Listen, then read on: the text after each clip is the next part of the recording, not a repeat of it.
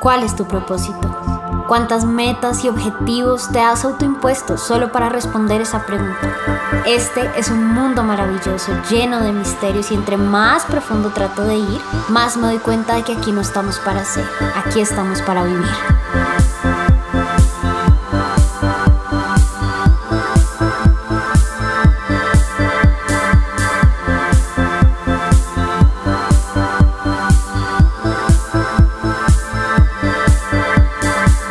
Quiero darte la bienvenida a Tocando el Cielo Podcast. Para mí es un honor tenerte aquí. Yo soy Mapa, fundadora de los hilos de Cloto. Soy astróloga, soy ingeniera, pero sobre todo soy experta en romper reglas. En este espacio vamos a abrir nuestra mente a nuevas formas de ver la realidad. Vamos a hacernos preguntas, a cuestionar respuestas, pero sobre todo Vamos a conectar con nuestra espiritualidad desde las cosas más sencillas. Es hora de desafiar el miedo. Hola, hola, bizcochitos. ¡Qué emoción!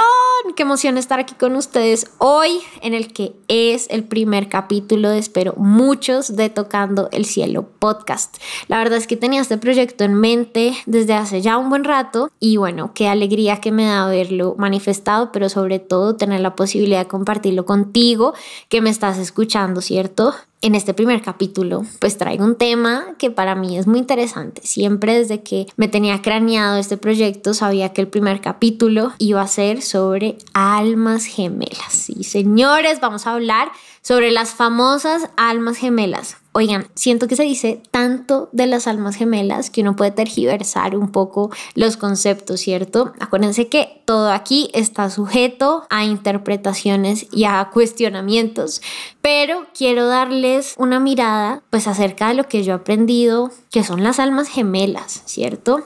Y para eso, chan, chan, chan, quiero empezar contándoles una historia. Imagínense que terminé un libro muy lindo de un gran maestro que no sé si de pronto lo han escuchado por ahí, que se llama Brian Weiss.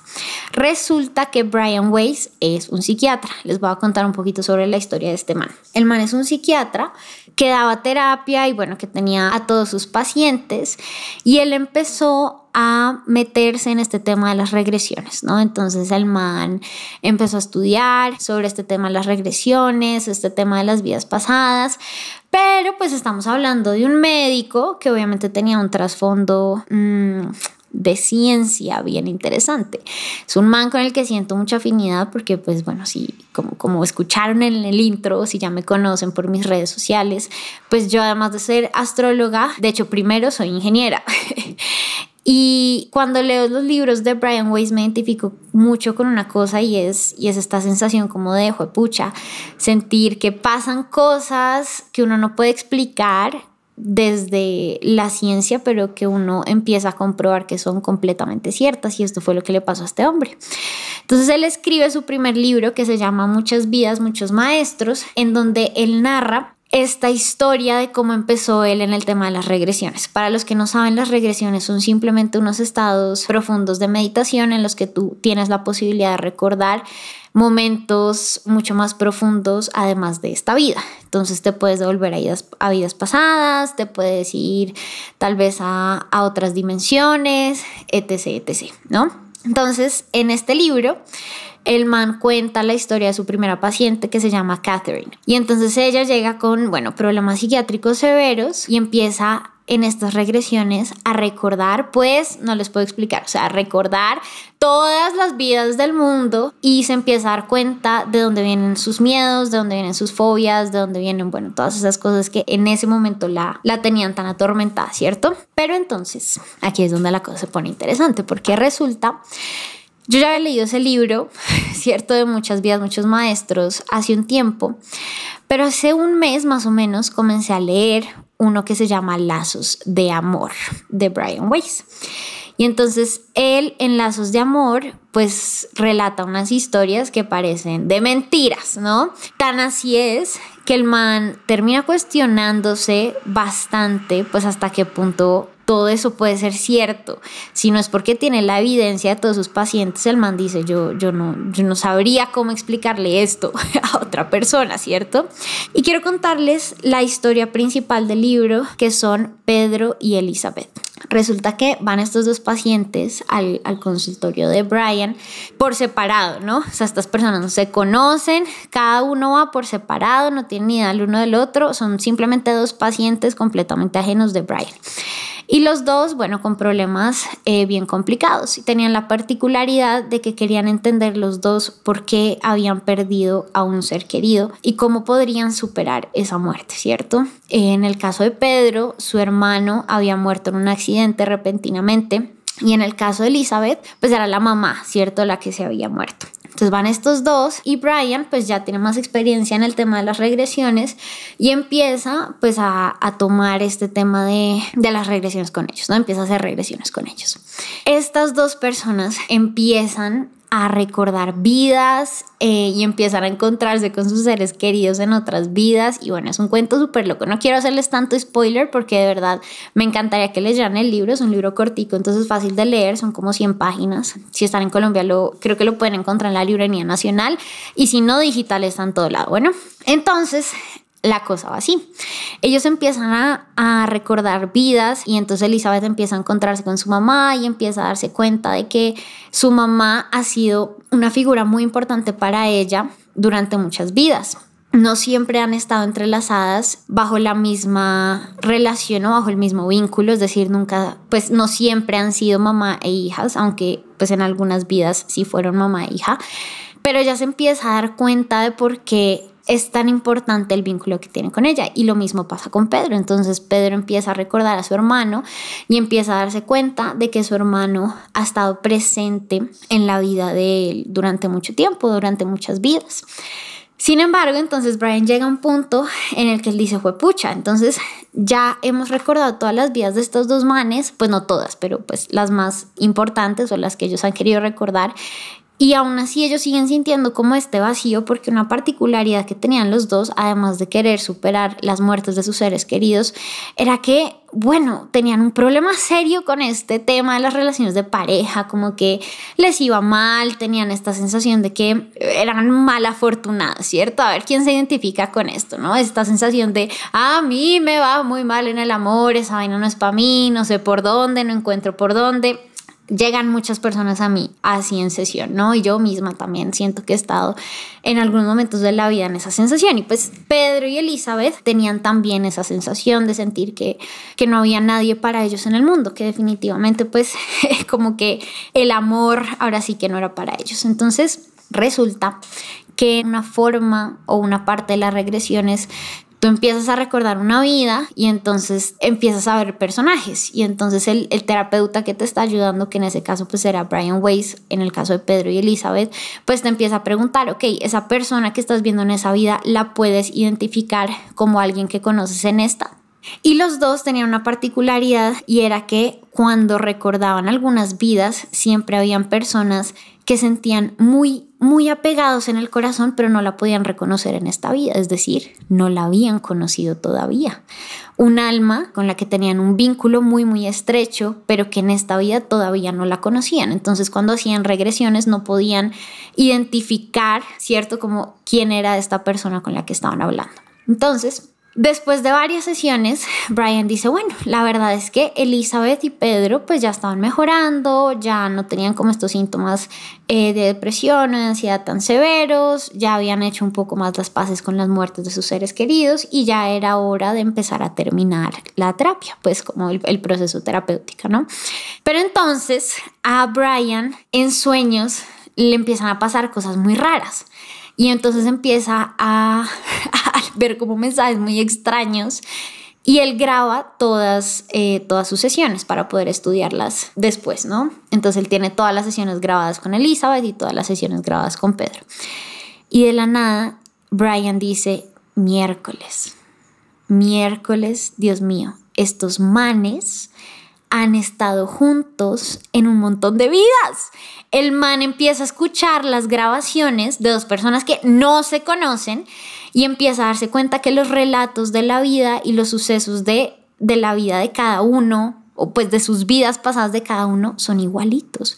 Entonces Elizabeth, por ejemplo, narra una vida donde ella era una indígena nativa y entonces su esposo se va y allá la raptan y entonces Pedro en otra sesión empieza a narrar cómo él tenía a su esposa en una tribu nativa americana y a él se lo llevan y él nunca puede volver y no sabe qué pasa con la esposa y entonces él, Brian se empieza a dar cuenta de que hay demasiadas similitudes y que realmente hay muchas vidas en las que la narración es, es estúpida, o sea, es, es perfecta.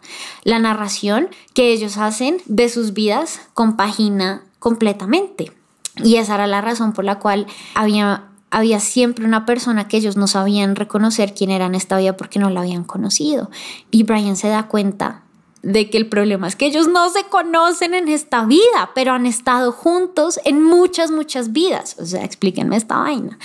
Los que me conocen y han estado en sesiones saben que a mí me gusta el tema de las vidas pasadas, no me, no me trasnocha, ¿cierto? No es un tema que llega, jue, pucha, vamos a estudiar, no, no, no, pero realmente siento que es muy útil para entender muchas cosas. Entonces Brian, cuando se da cuenta de que estos dos manes literalmente han sido amantes, han sido padre e hija, han sido mamá e hijo, han sido amigos, han sido hermanos en miles de vidas y no se reconocen porque no se han conocido en esta vida, pues el man dice, miércoles, ¿y ahora qué hago? ¿Los presento? ¿No los presento? ¿Qué carajos hago? Entonces, Brian, obviamente, pues el man es médico, el man es psiquiatra, no se podía meter demasiado como en la vida de sus pacientes, pues decide simplemente dejárselo un poco al azar. Entonces, el man dice que cuando él se da cuenta de esto, ya le quedan solamente dos sesiones a cada uno. Y él se las ingenia para que sean seguidas. Entonces, cuando va entrando Pedro, Elizabeth va saliendo y pues a lo mejor se encuentran como en la sala de espera, ¿no? Cabe recalcar, creo que no les dije esto al principio, que Pedro era mexicano, estos todos pues en Estados Unidos, y estaba literal a dos semanas de volverse a México. Entonces, Brian hace de las suyas y él dice que la primera vez que Elizabeth sale, y Pedro entra, los manes se miran a los ojos y se quedan fijamente mirándose el uno al otro, pero no pasa nada. Entonces Elizabeth sigue y entonces él dice que Pedro entra a sesión y le dice como, oye, qué, qué mujer tan linda, nunca la había visto. Y entonces Brian, pues imagínense lo que Brian estaba pensando por dentro. Man dice, no, no, no, sí, sí, divina esta mujer, aratza, aratza, etc, etc. Pero no pasa nada. Y entonces, la semana siguiente, pues Brian vuelve a hacer de las suyas, vuelve a tratar de encontrarlos y él dice que entonces él estuvo súper atento y esta vez se miraron muy fijamente. Y Pedro le volvió a decir, wow, no la había visto en tu consultorio, no sabía que esta mujer era, pues, paciente tuya, ¿no? Y entonces Brian dice, sí, y no pasa nada. Bueno, entonces Brian dice, no, pues marica, no nada que hacer. No pude conectar a estos dos. No hubo manera, no hubo poder humano, no pude conectar a estas dos personas. ¿Ok? Ustedes no van a creer esta historia. Entonces, resulta que Pedro tenía un viaje a Nueva York. Era la cosa, si no estoy mal. Y Elizabeth tenía que ir a Boston de trabajo. ¿Cierto? Y entonces el mismo día iban a viajar por casualidades de la vida, que no yo digo casualidades, pero entre más vivo más me doy cuenta que no existe tal cosa como las casualidades de la vida.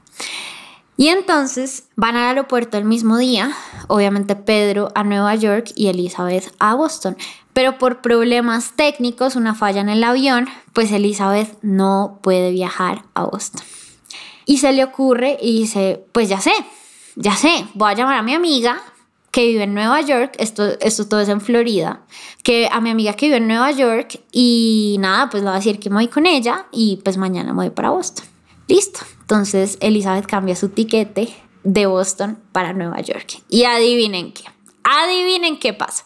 Pues obviamente les toca estarse en el mismo berraco avión, porque así funciona la vida. La vida funciona de maneras muy extrañas.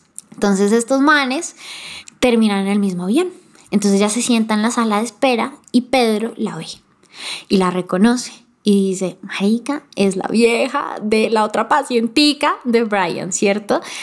Y el man de una se le sienta al lado. Y entonces Elizabeth cuenta, o porque obviamente esta historia se la contaron después Pedro y Elizabeth a Brian, y entonces Elizabeth lo ve y ella dice que sintió instantáneamente una sensación de familiaridad y de amor que ella no podía negar. Algo que le pasaba a los dos era que ambos habían tenido relaciones tormentosas, habían tenido relaciones con mucho dolor, Ah, por ejemplo, Elizabeth era una mujer que no, no lograba como sostener relaciones a largo plazo, sino que salía un par de veces con alguien y pues hasta ahí, ¿cierto? Y Pedro pues más o menos lo mismo. Pedro pues tenía relaciones muy, muy complicadas, ¿no? Pero Elizabeth dice, yo lo veo y siento una conexión muy profunda. Siento como si lo conociera pues ahora sí que de toda la vida. Inmediatamente Pedro le dice, oh, pues vamos a cambiar los, los asientos y vamos a sentarnos juntos. Y desde ese día, adivinen qué, inseparables. Y entonces Brian termina el libro diciendo, marica, es que uno a veces siente que tiene que intervenir para que las cosas pasen y no, la vida ya está toda planeadita, ya el destino sabe cómo unir a las personas. ¿Por qué les cuento esto? Este libro, como les decía, se llama Lazos de Amor. Y en inglés, pues es la traducción en español, pero en inglés la traducción más literal que yo encuentro del el nombre en inglés, pues es el amor cuando trasciende todo, ¿cierto? Y aquí, pues vamos a empezar a hablar ahora sí de las almas gemelas. ¿Qué es esa vaina de las almas gemelas?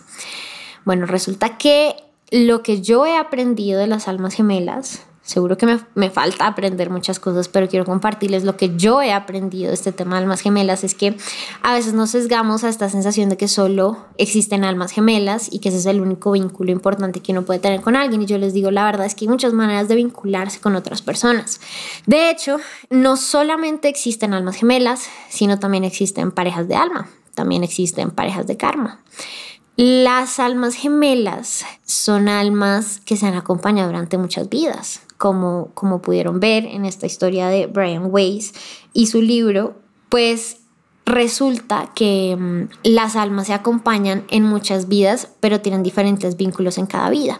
Entonces, por ejemplo, hay almas donde, por ejemplo, ahorita puede ser tu papá, pero en otra vida fue tu esposo, en otra vida fue tu hijo, etc., etc., ¿cierto?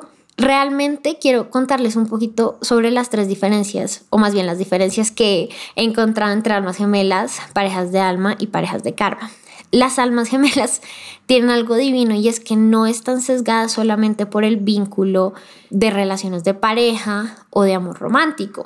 De hecho, siento que ustedes me dirán si no es así, si, si sienten que es así o no es así, que cuando uno dice alma gemela, inmediatamente piensa en una pareja. ¿Dónde está mi alma gemela? ¿Dónde está mi media naranja? Y de hecho, las almas gemelas, que son uno de los vínculos más puros que existen, pues puede ser cualquier otro vínculo. De hecho, puede ser un amigo, de hecho, puede ser tu papá, de hecho, puede ser tu mamá, pueden ser muchos tipos de vínculos.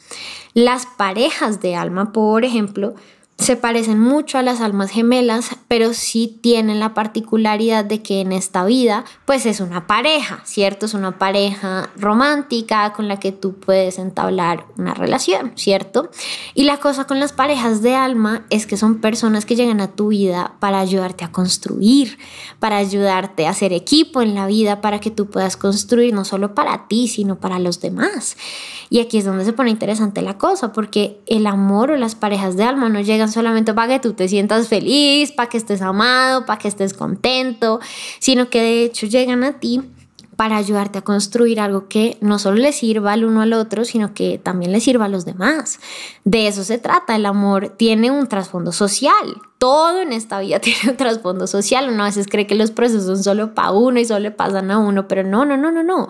Incluso las relaciones de amor tienen un trasfondo mucho más importante y mucho más interesante que es un bien común. Y tú a veces para poder aportar a la sociedad necesitas un equipo, necesitas alguien con quien puedas construir un proyecto que le sirva a alguien más. Para eso son las parejas de alma. Aquí quiero ser muy enfática en algo que he aprendido sobre las parejas de alma.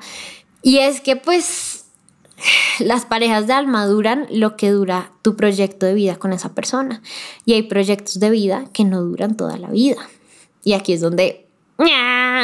Porque nos han vendido que tenemos que estar con la misma persona toda la vida. Y yo les digo, esa es una decisión que tú puedes tomar. Pero si tú verdaderamente quieres estar con una persona toda la vida, pues vas a tener que armar un proyecto de vida que dure más que tu vida. Como así mapa no entendía ese trabalenguas. Si tú quieres un equipo para toda tu vida, pues toda tu vida va a tener que durar ese proyecto con el que quieres impactar a la sociedad y a tu comunidad. Entonces, ahí es donde yo te digo, si ves, la vida es compleja, pero es muy linda. Y pues hay parejas de alma que están destinadas a durar un tiempo, porque eso es lo que dura el tiempo. La particularidad es que estas parejas de alma cuando han de separarse, pues no duele, ¿ok? O sea, sí duele, sí duele, pero, pero digo, no es un sufrimiento pues así catastrófico que uno dice, miércoles perdí. No, no, no, no, no, porque tú sabes que se cumplió la misión con esa persona y lo puedes dejar ir con el amor y con todo el amor del mundo, ¿cierto? Pero luego están las parejas de karma, que esas sí son las que son un poquito más complejas, ¿no? Porque las parejas de karma pues vienen no necesariamente a construir algo contigo, un proyecto de vida demasiado elaborado, sino más bien vienen a mostrarte algo sobre ti, vienen a enseñarte algo sobre ti. Las parejas de karma son necesarias porque nos sirven para espejo pues nos sirven de espejo, perdón, para que podamos ver cosas sobre nosotros mismos que no hemos querido ver y que no hemos podido ver, ¿ok? Por eso son tan, tan, tan importantes y por eso es tan importante que también nos permitamos tener parejas de karma. A veces en la vida podemos pasar de una pareja de alma a otra pareja de karma, a otra pareja de alma y eso no significa que seas malo en el amor. Me he dado cuenta de que muchas personas sienten que son malas en el amor porque se les acaban algunas relaciones y yo les digo normal, es que las cosas se acaban y no por eso son un fracaso. O es que tú te quieres quedar en la universidad hasta el día que te mueras. Pues no, muchas gracias. Yo me graduó y recuerdo con felicidad esos cinco años, pero adiós, adiós. Ahí me quedé. Entonces las parejas de karma vienen a mostrarte algo sobre ti, vienen a mostrarte miedos, vienen a mostrarte cosas que de pronto son difíciles de afrontar, pero pues que tienes que ver sobre ti mismo para que precisamente puedas avanzar, ¿ok? Las almas gemelas, como les decían, va mucho más allá del amor romántico. Y aquí es donde quiero ponerles pues una reflexión importante. A veces estamos tan ocupados pensando en que el amor de pareja nos va a salvar la vida y nos va a salvar de nuestras miserias y vamos a ser felices para siempre cuando encontremos al amor de nuestra vida, a los Cinderella, que se nos olvidan las almas gemelas que ya tenemos. Y aquí quiero que te sientes a pensar un momento y te des cuenta de todas las almas gemelas que ya te rodean, esa, esa amiga con la que sientes una conexión profunda, que te acompaña en momentos tan, tan espectaculares y que hoy supone parte de tu familia, en tu corazón. Quiero que te sientes a pensar en tu papá o en tu mamá o en un hermano o en una prima, algún familiar que tú digas, marica, lo, amo, o sea, lo amo por encima de todo y tenemos un amor y una conexión tan profunda que, que trasciende absolutamente todo. Porque es muy importante que valoremos las almas gemelas que ya tenemos aquí.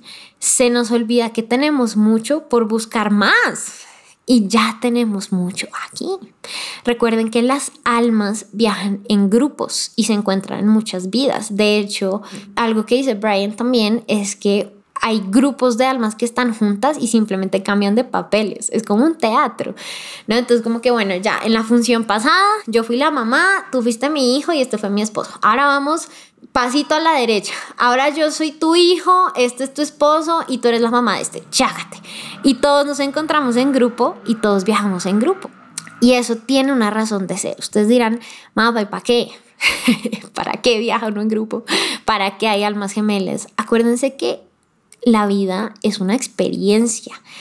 A veces estamos como en esta onda de creer que la vida es para hacer mil vainas y la vida no es para hacer mil vainas, es para experimentar, es para vivir precisamente. Y las almas gemelas viajan en grupos, se encuentran y sirven para mostrarnos que el amor es eterno. Y por eso el libro de Brian se llama Lazos de Amor. Una reflexión divina que él tiene en el libro es darnos cuenta de que el amor trasciende todo, trasciende espacios, trasciende vidas, trasciende dimensiones. Y cuando tú te das cuenta de que realmente todo es eterno, tú eres eterno, pues ah, se te quita el afán, porque te das cuenta de que esas personas con las que tienes y con las que sientes un amor incondicional han estado contigo todas las vidas que has tenido y nunca te van a abandonar y siempre están contigo y cuando tú te das cuenta de eso, empiezas a tener paciencia, empiezas a comprender y se te quita el afán. Mis queridos y mis queridas, el afán es el enemigo. el afán por tenerlo todo ya, el afán por sentir que necesitamos cierto tipo de vínculos, el afán nos quita la paz y nos quita la capacidad de experimentar este momento presente que es tan espectacular y que necesitamos permitirnos vivir en el 100%. Las almas gemelas viajan en el tiempo y uno se encuentra con ellos para darse cuenta de que lo único real en la vida es el amor. Y como lo único real en la vida es el amor, el amor tú lo identificas apenas lo ves. Y aquí te va. Más entonces, ¿cómo reconozco mis almas gemelas? ¿Cómo sé? Yo te digo, esa es una pregunta bien difícil. Es una pregunta bien difícil porque tienes que apelar a tu intuición, a la famosa intuición de la que todos hablamos, pero que pues es, un, es realmente un, un concepto muy abstracto, ¿cierto? Pero la intuición es la única manera en la que tú puedes empezar a, a, reconocer tus almas gemelas. Fíjense que Elizabeth se demoró mucho tiempo y ya pensaba que ya había algo había mal con ella, ¿no? Entonces yo conozco toda esta cantidad de hombres, pero pues como que yo trato de hacer las cosas funcionar, pero marica, no, como que no siento tantas vainas por ella y ya sentía que había algo mal con ella ella sentía que había algo mal con ella, ella creo que ya tenía como 40 años y ella sentía de verdad como que, que había algo atrofiado con ella y la verdad es que no, simplemente necesitaba tiempo para encontrar y para ver cosas de ella, para poder avanzar y conectarse con una persona o con un alma gemela con la que pudiera construir. Y aquí yo te digo, desarrolla tu intuición. De hecho, esta semana en Instagram empecé a subir varios reels precisamente hablando de cómo puedes empezar a desarrollar tu intuición y cómo puedes distinguirla de los pasos mentales que uno a se mete. Entonces, pilas ahí. Vamos a hacer un capítulo especificando este tema de la intuición, pero para reconocerlas no tienes que pensar. Eso es lo único que te puedo decir. Es una sensación que no se piensa, es una sensación que tú sientes y aquí te va el siguiente punto. No puedes forzar a nadie a ser tu alma gemela. A veces por el afán de no querer estar solos, de sentir que estamos abandonados, de sentir que necesitamos o que tenemos necesidades afectivas, pues tratamos de forzar cosas que no se pueden forzar.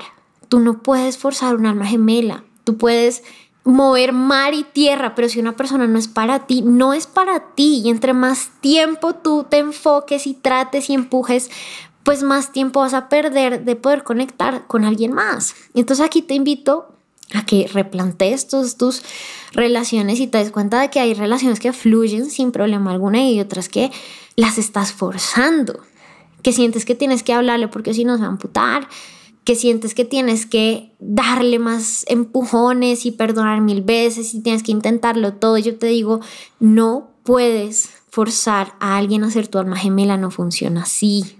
No funciona así. Pilas con esos pajazos mentales. Y aquí va la otra eh, cosa bien interesante que yo aprendí sobre almas gemelas, que me parece lo más divino de este mundo. Y es que las almas gemelas no, no siempre están encarnadas. A ver, siempre hay almas gemelas que tú vas a encontrar en este plan, puestos en forma de amigo, mamá, papá, pareja, primo, etc. etc pero también siempre vas a tener almas gemelas en el más allá, lo que sea que eso signifique para ti, cuidándote desde otra dimensión. Y así es, de hecho les voy a contar otra historia de Brian Weiss. Imagínense que él mantenía una paciente que ella, por alguna razón, desde mucho tiempo, ella sentía que ella sacaba la manito de la mano, de la cama, perdón, y sentía que alguien se la cogía pero no lo sentían mala onda, como un espíritu, un fantasma. No, no, ella sentía como que era, era amor. Entonces ya cuando se sentía sola, cuando estaba triste, sacaba la manito de la cama mientras se dormía y alguien se la cogía. Y eso, les digo, toda la vida, o sea, desde que ya tenía uso de conciencia. Luego ella se casa, entonces se casa con su, con su marido y ella sigue haciendo lo mismo, pero ya no es capaz de confesarle al marido que pues ella saca la mano y siente que alguien se la coge con mucho amor. Y entonces ella se casa y queda embarazada. Y cuando queda embarazada, deja de sentir la manito. Y dice, marica, me dejaron sola, me abandonaron. Ella ni siquiera sabía qué era, no le había puesto nombre, ni Dios, ni Alá, ni Buda, ni Cristo, ni un angelito, nada. Ella simplemente sentía la presencia del amor que le cogía la manito y cuando ella queda embarazada deja de sentirla. Ella tiene su bebé y entonces el bebé duerme al lado de ella. Y ella en el reflejo de muchos años sacando la manito para tener la presencia, saca su manito y adivinen qué, el bebito le coge la manito y ella siente que es esa presencia. Pues sí, ese bebé era un alma gemela de ella que estaba acompañándola desde antes de nacer. Y yo te digo, hay almas gemelas que no están este plan, en este plano, pero que te están cuidando, que están contigo y tú puedes hablar con ellas y tú puedes percibirlas y puedes sentirlas. Basta con que te tomes el tiempo de desarrollar tus habilidades psíquicas, que eso será para otro capítulo, pero que te tomes el tiempo de desarrollar tus habilidades psíquicas para que puedas percibir mucho más esas presencias de quienes te cuidan, de quienes te aman y de quienes son realmente tus almas gemelas. Entonces, bueno, bizcochitos. Este es el primer capítulo de Tocando el Cielo podcast. Espero que les haya gustado mucho. Eh, ya saben que si tienen preguntas, me las pueden escribir por Instagram. Eh, mi Instagram es arroba los hilos de cloto. Se los dejo en la descripción para que la tengan, ¿cierto? O ahí en la fotico de portada pueden ver el arroba. Y así aparezco en todo, ¿no? Pues porque no es un nombre muy común. y así me encuentran en YouTube, así me encuentran en Twitter, así me encuentran en TikTok, así me encuentran en Instagram, así me encuentran pues en todo lado, ¿no? Y ahí me pueden escribir mensajitos directos, yo siempre contesto. En mi página web también está el correo, ahí les contesto todo lo que me quieran preguntar.